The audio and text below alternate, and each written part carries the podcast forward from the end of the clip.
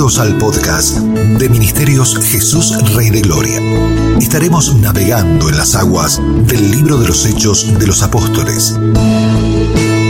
La enseñanza y la meditación del mismo será en la voz del apóstol Byron Walter, donde también tendremos invitados que enriquecerán este tiempo.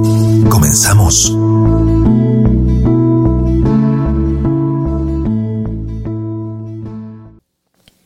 Muy buenos días, amado oyente. Qué bueno que conecta con nosotros este hermoso día, un día de alegría, un día donde miramos la fidelidad de Dios en nuestras vidas y estamos tan felices de que usted pueda sintonizarnos el día de hoy, en donde estaremos meditando en el libro de los Hechos capítulo 9.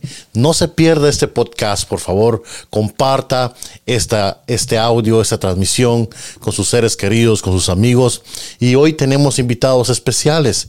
Tenemos al apóstol David Flores desde Freeman, California, que preside el Ministerios Fuente de Vida y al cual le damos la bienvenida. Estamos tan gozosos que esté con nosotros este hermoso día como también tenemos a nuestro amado el apóstol Aníbal Mindic desde McKinney, Texas, el cual preside el ministerio Creer Sin Límites International, al cual también de verdad nos sentimos tan honrados que pueda estar con nosotros. Y por supuesto, nuestro anfitrión de Ministerios Jesús Rey de Gloria, el apóstol Byron Walter. Así que usted, amado oyente, por favor, abra su corazón, deje que el Espíritu Santo toque su vida y reciba esta impartición.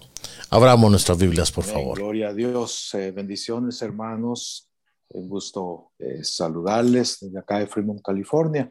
Así que vamos a, iniciar eh, leyendo el libro de los Hechos, capítulo 9, y voy a leer con ustedes el versículo 1 en el nombre de Jesús. Dice así la bendita palabra del Señor. conversión de Saulo, dice, Versículo 1, Saulo, respirando aún amenazas de muerte contra los discípulos del Señor, vino al sumo sacerdote. Y le pidió cartas para las sinagogas de Damasco, a fin de que si hallase algunos hombres o mujeres de este camino, los trajera presos a Jerusalén. Mas yendo por el camino, Aconteció que al llegar cerca de Damasco, repentinamente le rodeó un resplandor de luz del cielo. Y cayendo en tierra, oyó una voz que le decía, Saulo, Saulo, ¿por qué me persigues? Él le dijo, ¿quién eres, Señor? Y él le dijo, yo soy Jesús, a quien tú persigues. Dura cosa es dar voces contra el aguijón.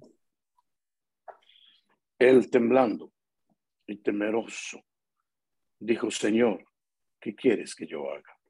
El Señor le dijo, levántate y entra en la ciudad y se te dirá lo que debes hacer. Y los hombres que iban con Saulo se pararon atónitos, oyendo a la verdad la voz, mas sin ver a nadie. Entonces Saulo se levantó de tierra y abriendo los ojos no veía a nadie, así que llevándole por la mano, le metieron en Damasco. Donde estuvo tres días sin ver, y no comió ni bebió. Había entonces en Damasco un discípulo llamado Ananías, a quien el Señor dijo en visión, Ananías, y él respondió, heme aquí, Señor. Y el Señor le dijo, levántate y ve a la calle que se llama derecha y busca en casa de Judas a uno llamado Saulo de Tarso, porque aquí él ora. Y ha visto en visión a un varón llamado Ananías, que entra y le pone las manos encima para que recobre la vista. Entonces Ananías respondió, Señor, he oído de muchos acerca de este hombre, cuántos males ha hecho a tus santos en Jerusalén. Y aún aquí tiene autoridad de los principales sacerdotes para prender a todos los que, los que invocan tu nombre. El Señor le dijo, ve porque instrumento escogido me es este, para llevar mi nombre en presencia de los gentiles y de reyes y de los hijos de Israel. Porque yo le mostraré cuánto le es necesario padecer por mi nombre. Fue entonces Ananías y entró en la casa y poniendo sobre él las manos, dijo, hermano Saulo, el Señor Jesús, que se te apareció en el camino por donde venías, me ha enviado para que recibas la vista y seas lleno del Espíritu Santo. Y al momento le cayeron de los ojos como escamas. Y recibió al instante la vista y levantándose fue bautizado. Y habiendo tomado alimento, recobró fuerzas y estuvo Saulo por algunos días con los discípulos que estaban en Damasco. Enseguida predicaba a Cristo en las sinagogas, diciendo que éste era el Hijo de Dios. Y todos los que le oían estaban atónitos y decían, ¿no es este el que asolaba en Jerusalén a los que invocaban este nombre? Y a esto y a eso vino acá para llevar los presos ante los principales sacerdotes. Pero más se esforzaba y confundía a los judíos que moraban en Damasco, demostrando que Jesús era el Cristo. Pasados muchos días, los judíos resolvieron en consejo matarle. Pero sus acechanzas llegaron a conocimiento de Saulo y ellos guardaban las puertas de día y de noche para matarle. Entonces los discípulos, tomándole de noche, le bajaron por el muro, descolgándole en una canasta. Cuando llegó a Jerusalén, trataba de juntarse con los discípulos, pero todos le temían, le tenían miedo, no creyendo que fuese discípulo. Entonces Bernabé tomándole, lo trajo a los apóstoles y les comentó cómo Saulo había visto en el camino al Señor, el cual le había hablado, y como en Damasco había hablado valerosamente en el nombre de Jesús. Y estaba con ellos en Jerusalén y entraba y salía. Y hablaba denodadamente en el nombre del Señor y disputabas con los griegos, pero estos procuraban matarle. Cuando supieron esto, los hermanos le llevaron hasta Cesarea y le enviaron a Tarso.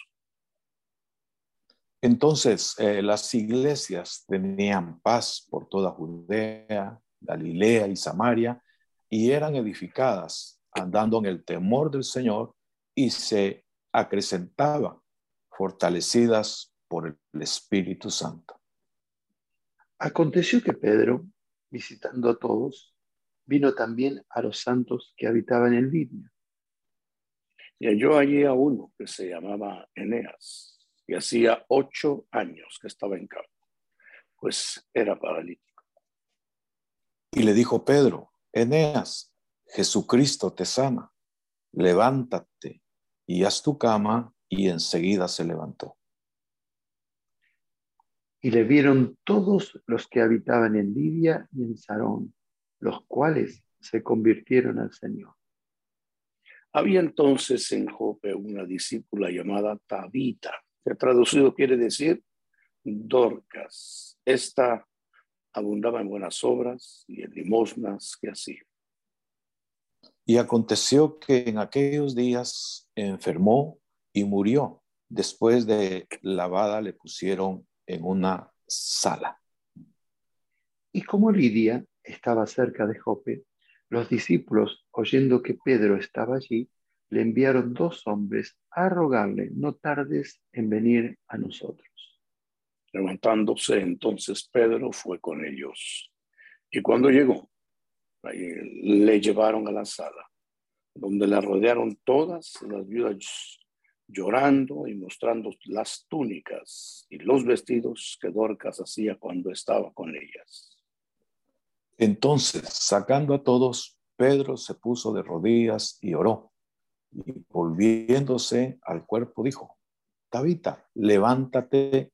Y ella abrió los ojos y al ver a Pedro se incorporó. Y él, dándole la mano, la levantó. Entonces, llamando a los santos y a las viudas, la, la presentó viva. Esto fue notorio en toda Jope y muchos creyeron en el Señor. Y aconteció que se quedó muchos días en Jope, en casa de un cierto Simón Curtidor. Adelante, apóstol David, por favor. Bendito Dios. Ah, sí, gracias, eh, eh, Papa Byron. Eh, una, una bendición el poder leer las sagradas escrituras. Y me llamaba la atención el versículo 3, donde dice, más yendo por el camino, aconteció que al llegar cerca de Damasco, repentinamente le rodeó un resplandor de luz del cielo. Eh, me impactó, la verdad me impactó una palabra que, que aparece ahí y dice que Saulo aún no había llegado a, Damasco, no había entrado a, Damasco.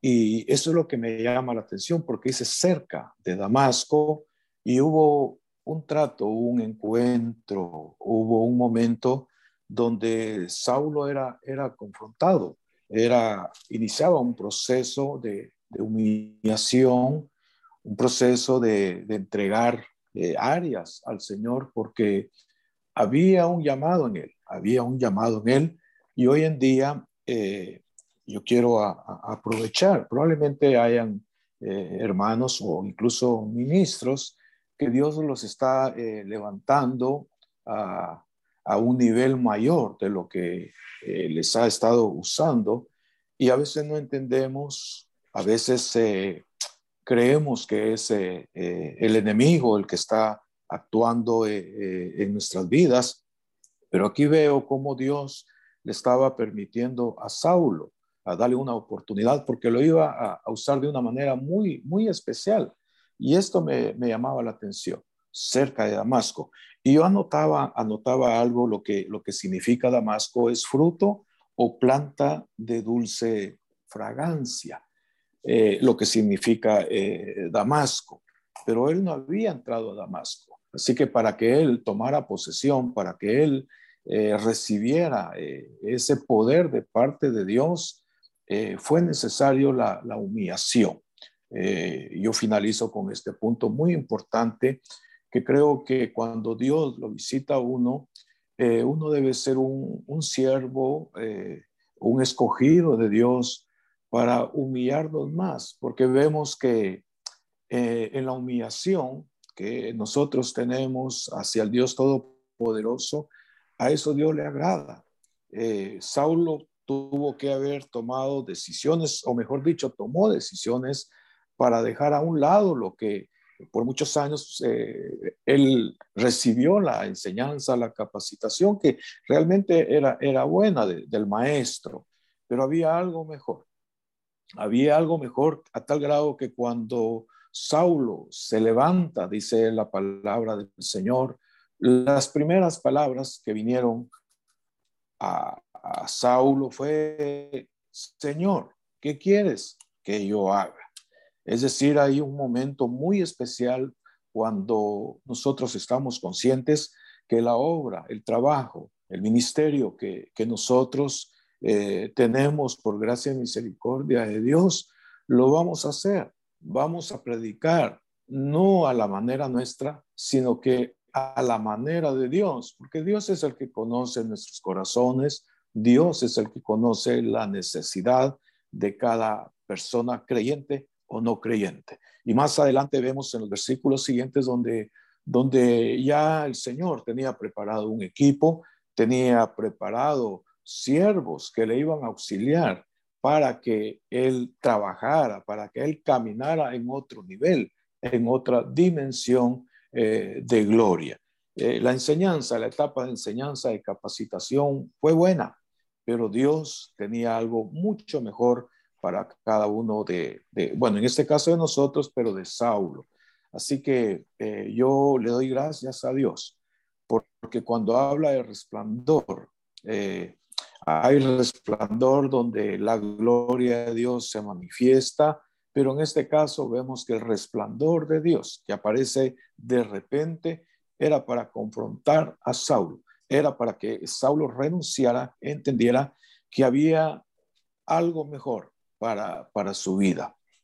Así que eh, yo le doy gracias eh, a Dios porque creo con todo mi corazón que hemos entrado a una etapa eh, en el ángulo espiritual donde la gloria de Dios se manifestará en gran manera con aquellos, con aquellos siervos y siervas, con aquel hombre, aquella mujer de Dios que ha aprendido lo que el mismo Señor Jesús lo dijo, aprende de mí, que soy manso y humilde.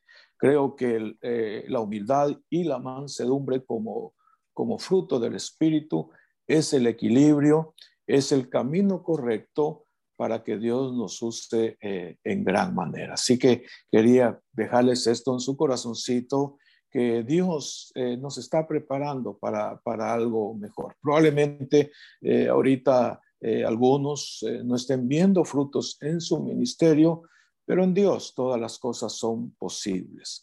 Algo Dios está haciendo en nuestra vida y está probando nuestra obediencia. Está probando nuestra obediencia nuestra fidelidad, nuestra perseverancia en el llamado que Dios nos ha dado. Si Dios nos ha permitido ese resplandor para humillarnos, para reconocer al gran rey, démosle gracias a Dios, porque algo grande Dios está haciendo con nosotros. Si tú y yo hemos tenido esa experiencia del resplandor que, del cielo, que, que cayó al cielo, Saulo dice, si tú y yo hemos tenido esa experiencia, pidámosle a Dios y seamos obedientes a no caer en, la, en el ego, eh, en el orgullo, porque la obra de Dios, las almas son de Dios y para nosotros es un privilegio, es una bendición el poder estar al frente y al cuidado de las almas, de la obra que le pertenece al Señor. Así que dejo sus corazones y me alegra estar compartiendo esto con Papa Bayro y mis hermanos de pacto, el hermano apóstol Aníbal y el apóstol Luis. Así que gracias por la oportunidad, muchísimas gracias por el privilegio. Me gusta eh, eh, leer, eh, disfrutar las sagradas escrituras, porque es lo mejor que le puede pasar a un ministro. Así que fuerte abrazo y muchas bendiciones para los que también nos ven y escuchan. Me impacta poderosamente este capítulo 9, un capítulo lleno de riquezas, donde ocurren acontecimientos muy importantes, porque Saulo, se habla de la conversión de Saulo, Saulo viene con autoridad, con papeles legales para poder prender a, a los cristianos, entonces era parte de una gran persecución que la iglesia estaba sufriendo.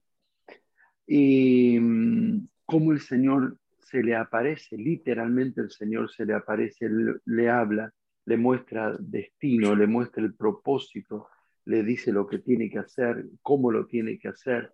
Pero en, un poquito más abajo, en el versículo 31, dice, entonces las iglesias tenían paz por toda Judea, Galilea, Samaria, y eran, esta palabra me impactó, eran edificadas andando en el temor del Señor, no en el temor humano, sino en el temor del Señor. Y qué importante es que nosotros podamos desechar el temor humano y podernos guiar por el temor del Señor, por hacer las cosas realmente que al Señor le agrada, por poder cumplir lo que el Señor ha puesto en nuestra vida, por poder agradarlo, tener un corazón que desea amarlo, que mm. desea servirlo y que desea hacer todo aquello que está en la voluntad del Señor. Es en, el temor del Señor, y, y esto es muy importante, y se acrecentaban fortalecidas, y creo que presten atención a esto, por el Espíritu Santo. impresionante. La iglesia era edificada en el temor del Señor, se acrecentaban el número, la gente, y eran fortalecidas por el Espíritu Santo. Y aquí ocurre un, eh, eh, en, este, en este capítulo ocurre un cambio. Comienza hablando de Sauro, que después fue Pablo, y ahora sale hablando de Pedro. Pero lo importante es esto, que siempre que la iglesia anda en el temor del Señor, que es fortalecida, que es edificada, cuando se acrecienta, ahí se ve la mano evangelística. Ahí se ve lo que es ganar almas, ahí se ve lo que es entrar en el campo para que, para que el Señor nos use y poner, como dice mi padre ministerial, la mano donde Dios la pone. Dios pone sus manos en las almas, en ganar las almas. Y este tiempo, más que nunca antes, quizás más que en el tiempo de, que, estamos leyendo eh, en las escrituras, es el tiempo de ganar almas. Siempre me impactó lo que le voy a leer, siempre me impactó, lo tengo grabado en mi corazón como un sello. Dice, aconteció que Pedro, visitando a todos, también vino a los santos que habitaban en Lidia. Y miren esto, la obra del Señor, la mano del Señor. Y halló allí a uno que se llamaba Eneas, que hacía ocho años que estaba en cama, pues era paralítico. Aquí hay dos cosas estaba en cama hace ocho años, pero el hombre era paralítico. O sea que estaba en cama quizás porque su situación se había agravado, porque su situación entró en otro nivel, pero él era paralítico. Y le dijo Pedro, Eneas, y aquí es donde podemos ver el poder del Señor. Dijo, Eneas, Jesucristo, Pedro era un apóstol. Un apóstol significa un enviado.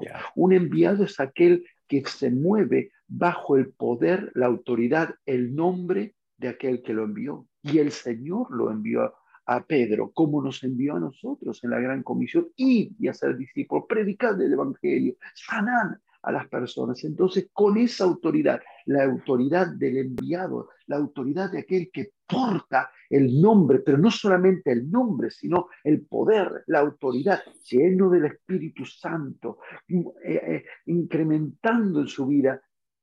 Pedro dice, Eneas, Jesucristo te sana. Y miren qué maravilloso es esto.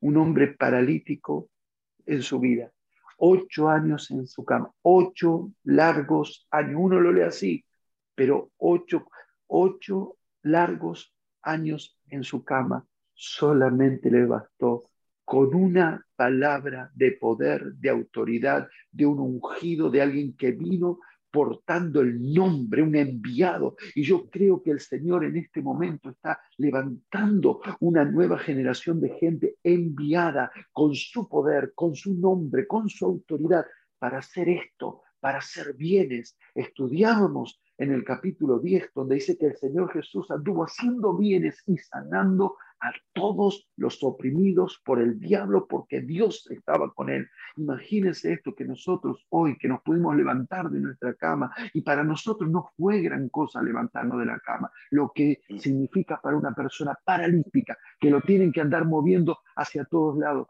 lo que significa para alguien que estaba ocho años en su cama, que venga un enviado, que venga alguien bajo el poder, la autoridad, la convicción, la dinamita del cielo y le hable una palabra de vida que transformó para siempre a Eneas. Y yo creo, mis amados que nos están escuchando, que nosotros somos esos Pedros de este momento, enviados con el poder del Espíritu Santo para hacer esta clase de obra, porque Jesucristo, dice Hebreos, es el mismo ayer, hoy y por los siglos. Y permítame decirle esto, y le dijo Jesús, Miren, yo cuando leo esto me meto en la palabra y, siento en mi espíritu el resonar, como, como el resonar de la voz de Pedro que dijo, Jesucristo te sana. Esa voz canceló a todo, todo poder de las tinieblas, pero liberó una vida,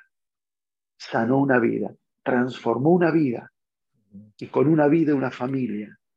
Y no solamente eso, Jesucristo te sana, levántate, y haz tu cama. Ocho años donde le tenían que hacer la cama. Ocho años donde lo movían, lo tenían que mover de lado para que no se, no, se, no se le pongan llagas en su espalda, no se le pongan mm. llagas en sus piernas, lo tenían que mover. Y viene alguien enviado y le dice, Jesucristo te sana, haz tu cama. Y escuchen esto. Y enseguida se levantó. Preparémonos, amados, para ver el poder del Señor en acción, viendo libertad, trayendo libertad, trayendo sanidad, trayendo conversión. Y miren esto, tan notorio fue que dice, y le vieron todos. Diga conmigo allí, todos. Todos. No uno, todos, todos, todos.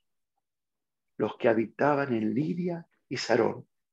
Y permita que, permítame que le, le ponga en sus oídos el sonido del cielo. Y escuchen esto.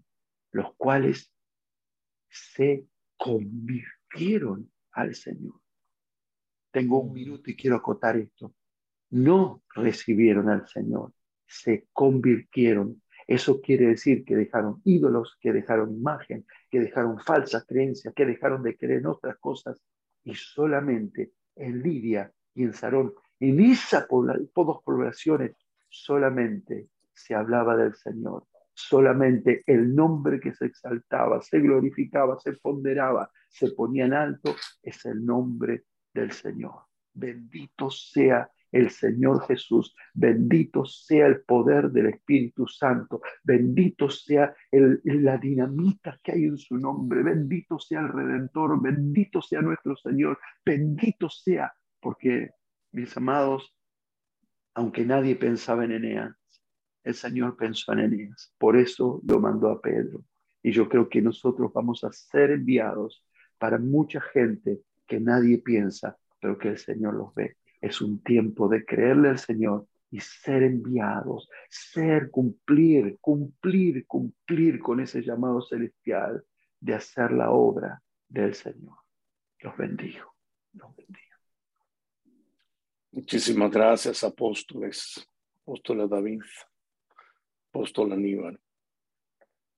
El capítulo 9 del libro de los Hechos, como cada uno de los capítulos que hemos venido viendo, nos, nos desafían, nos retan, claro, nos bendicen, la palabra viva y eficaz, y nos narra cómo en el principio el Todopoderoso quiso mostrar su maravilloso poder para ganar las almas, como decían los apóstoles, sobre todo en este, esta frase.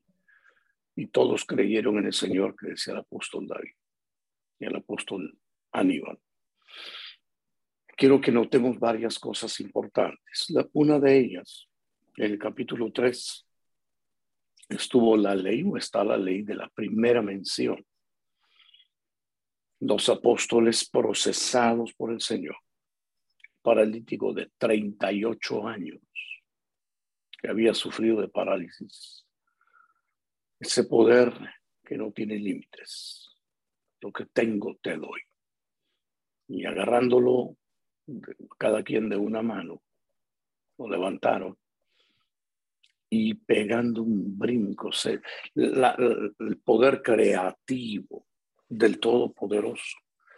Le crea todos los tendones, músculos, le quita lo que está atrofiado y lo alinea para que entre caminando y saltando al templo y no se despegaba de los apóstoles. Claro, ese milagro que trajo como una cosecha cinco mil almas para el Señor. Provocó a los religiosos, provocó a las personas que su placer es que las almas estén cautivas, cautivas en malas creencias, cautivas en, mal, en rituales baratos y se vayan al infierno. Jesús, nuestro eterno Salvador, cuando formaba a sus discípulos, en una declaración tan profunda de Mateo, capítulo número 23, da una sucesión de ocho ayes.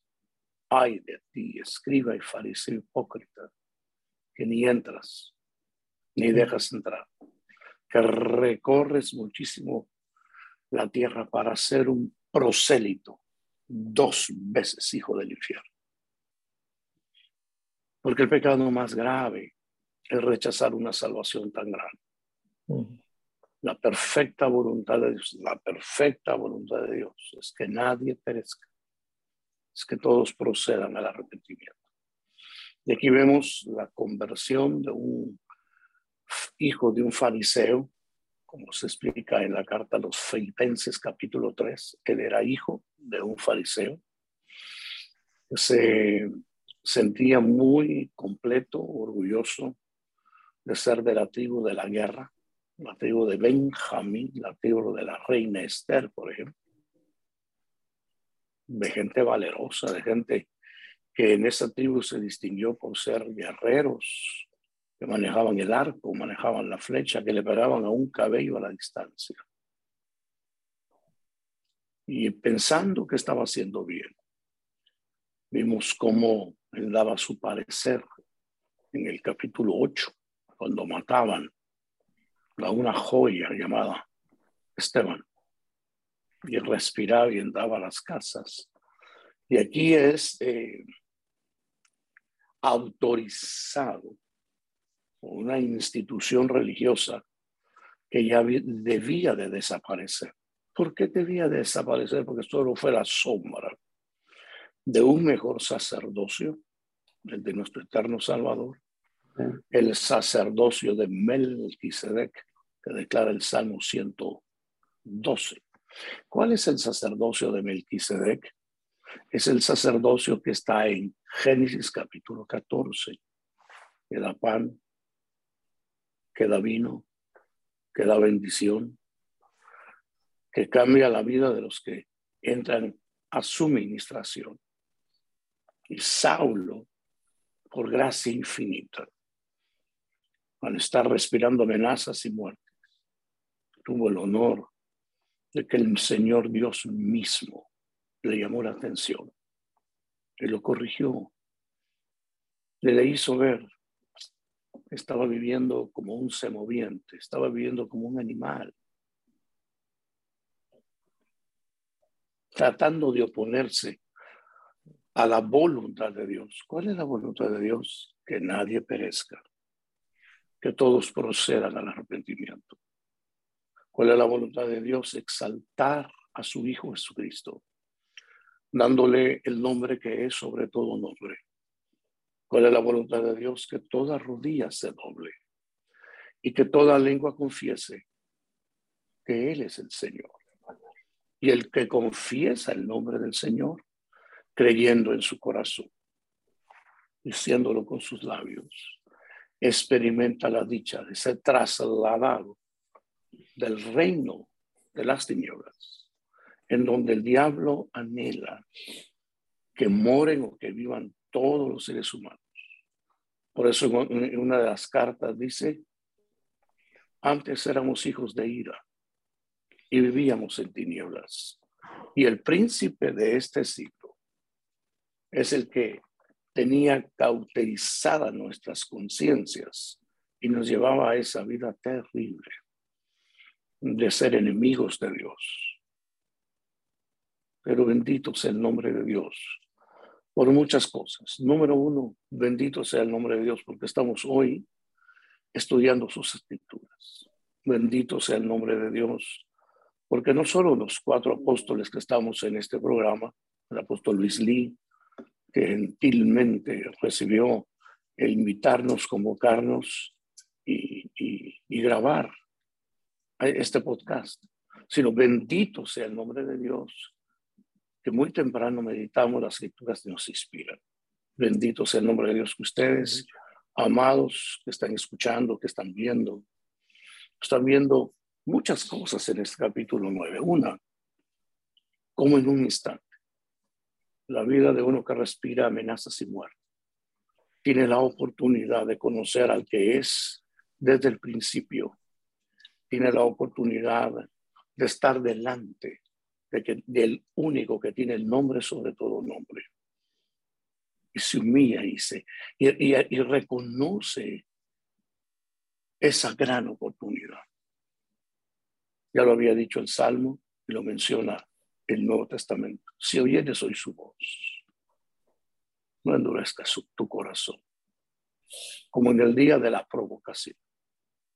Si oímos hoy su voz, que terminemos cuando sea el momento de la administración, reconociendo nuestros caminos, como dijo Jeremías. Examinemos nuestros caminos y volvamos al Eterno. Todavía está extendida la mano. Todavía el brazo no se ha cortado. Todavía la gran oportunidad.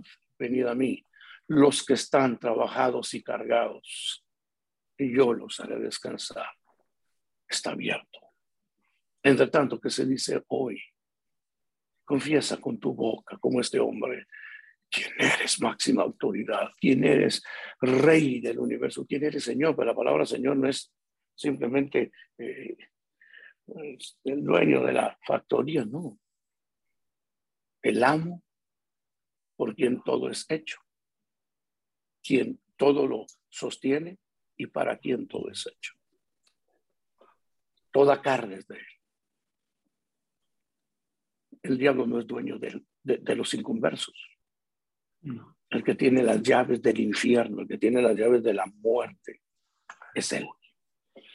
Y hoy yo lo que percibo desde que empezó a hablar el apóstol David, que la puerta está abierta para que los perdidos, para que los enfermos, para que los paralíticos puedan conocer al mismo Señor, sí, voluntariamente. Nos humillamos bajo su poderosa mano. Quiero notar algo más porque el tiempo pasa muy rápido, que al Pablo conocer y llegar a la ciudad de Damasco, que tan lindo, ¿qué significa Damasco? Una de las ciudades más antiguas de la tierra. Una ciudad donde vivieron por mucho tiempo enemigos a la causa de, de Dios en Israel. Ahí se estudia en el primer libro hacia los reyes, segundo libro de los reyes, cómo en esa área hubieron tantos antagonistas a la obra de Dios, opositores. Pero en ese lugar, la orden de Dios al hombre que acababa de decir, ¿qué quieres que yo haga? Que con semejante experiencia se quedó ciego. Porque ¿quién podrá estar de pie delante de su presencia? Dijo el profeta. Pero tuvo la mansedumbre, el que había sido educado a los pies de uno de los rabinos más grandes del momento, desafortunadamente con letra que mata, sin tener espíritu que vivifica. Tuvo la oportunidad que llegó un discípulo que oía a Dios, porque esa es la relación que Dios quiere tener con nosotros. Y entonces me conocerán y se regocijarán, porque sus pecados serán borrados y se vivirá la realidad. Alábese el que tiene de alabarse, en conocerme. Ananías, que significa nadie es semejante y tan bondadoso que el Eterno, que Jehová. En un diálogo. No, no voy porque es un asesino. Y el gran rey con su paciencia infinita es instrumento escogido. Yo lo casaré conmigo llevará mi nombre. Yo lo casaré conmigo. Como hice con mucha gente, con Abraham, Abraham, va a llevar mi nombre. El hombre en sí mismo será señal. Y fue señal. Recibió, eh, confesó al Señor en otra, eh, en otro pasaje del libro de los Hechos leeremos cómo él narra Ananías le dijo, menciona su nombre para que sean borrados tus pecados. Como recibió el bautismo del Espíritu Santo y habló lenguas. Y después de un ayuno seco, porque este ayuno de tres días sin comer ni beber, ayuno seco, sale viendo con una palabra profética que sería toda la pitácora de su ministerio, pero dejaba atónitos dejaba confundidos y lo querían matar, no solo en Damasco, también en Jerusalén. Y el gran versículo que leyó el apóstol, después que lo enviaron a, a Tarso, y pasó en Tarso aproximadamente 12 años, las iglesias tenían paz. ¿Cuál es, entre muchas otras verdades, lo que, lo que quiero realzar? Si una iglesia local no ha sido discipulado, si bajo la sombra de un ministerio o ministerios no ha sido como las piedras de un río alisado, muy buenas intenciones puedes tener y quizás vivencias sin iguales con el, con el Todopoderoso. Puede que hayas hasta escuchado su voz. Pero si no has sido parte de una congregación, como luego veremos en el capítulo 11, ya Saulo no en Tarso, no en el capítulo 9, rodeado de apóstoles, mm. pero era tan dinámico, la experiencia había sido tan grande que ya no dejó que los apóstoles predicaran, sino este recién convertido, que dejaba atónitos, confundidos. También en Jerusalén lo quieren matar. Hasta que en el capítulo 11 veremos. Y en el capítulo 13 reafirmará el Señor que todo buen discípulo tiene que ser apartado, tiene que ser llamado, tiene que ser impartido y solo a través de la iglesia, que es la plenitud de aquel que lo viera todo en todos, recibir gracia sobre gracia y ser enviado, no de sumos sacerdotes terrenales, sino del cuerpo de Cristo, en donde el Señor Espíritu Santo es el que manda. Por eso, en contraposición, nos hablará de Pedro, procesadísimo, altamente procesado. Que en las dos casas que mencionó, una de ellas el apóstol Aníbal, Dios le hizo ver el gran poder, porque se sometió a autoridad, porque Dios lo llevó hasta el momento de Hechos 12, Hechos 2, porque reunidos con otros apóstoles, no aislado, porque somos un cuerpo, se puso de pie en Hechos 2 y predicó el mensaje glorioso. En Hechos 11, en Hechos 8, los diez apóstoles envían a dos a Samaria. No fue un suelto, no fueron peleando contra todos, destruyendo la obra de otros apóstoles. Y llegó a complementar lo que cabalmente dijeron mis amados, el evangelismo en Samaria. Felipe eso lo vimos en el capítulo 8. Amados, como anhelo el Todopoderoso bendiga nuestras almas. Como deseo que tengamos encuentros con el Señor. Pero como deseo que cada uno de nosotros tenga una casa. Una casa donde nos enseñen a hacer nuestra cama. Una casa que nos saquen de parálisis. Una casa donde el gran poder de Dios venza la muerte, porque el, único, el último enemigo que va a ser vencido será la muerte, dice Primera de Corintios 15. He profetizado sobre el apóstol Aníbal, que Dios va a usar su apostolado con el poder de la resurrección, sanando, liberando, bautizando con el Espíritu Santo Dios, pero resucitando muertos. Y he estado orando porque lo creo he profetizado sobre el apóstol David. Él va a ser enviado para hacer obras poderosas de formar otra generación. Y eso es lo que anhelamos los cuatro. Estamos haciendo este, esta extensión, este podcast. Los bendecimos, los bendecimos. Que no haya nadie en cama hecho pedazos, pensando que la vida es una miseria. Que no haya religiosos tratando de, edificar cuando Dios no edifica, mm. tratando de pelear Cuando Dios no quiere pelear, lo que quiere es abrazar a las almas. Que Dios bendiga nuestras vidas para ser saulos y esperar el tiempo. Él escribió en un momento cuando yo era niño, hablaba como niño. ¿Cuándo fue esa época? En el capítulo 9, cuando sin ser enviado, sin ser enviado por una casa local, se puso a hablar. Después se entiende, no pongas a un neófito. Después se entiende y sabe, muchos predican a Cristo por, por contención, no, no, no sinceramente, por ganancia deshonesta. Y vamos a comparecer ante el tribunal de Cristo y daremos razón que hicimos en el cuerpo. Que nuestras vidas lleguen a ser como los ministros maduros, el cual termina el pasaje diciendo, y todos se convirtieron al oír de la resurrección de Tabita. Permítame concluir con el verso 42 y 43. Esto fue notorio a todo, a toda Jope, la parte de, de, de, la costa del Mediterráneo. Y muchos creyeron en el Señor. Aconteció, que se quedó muchos días en Jope, en casa de un cierto Simón curtidor. El apóstol que recibió llaves como nosotros.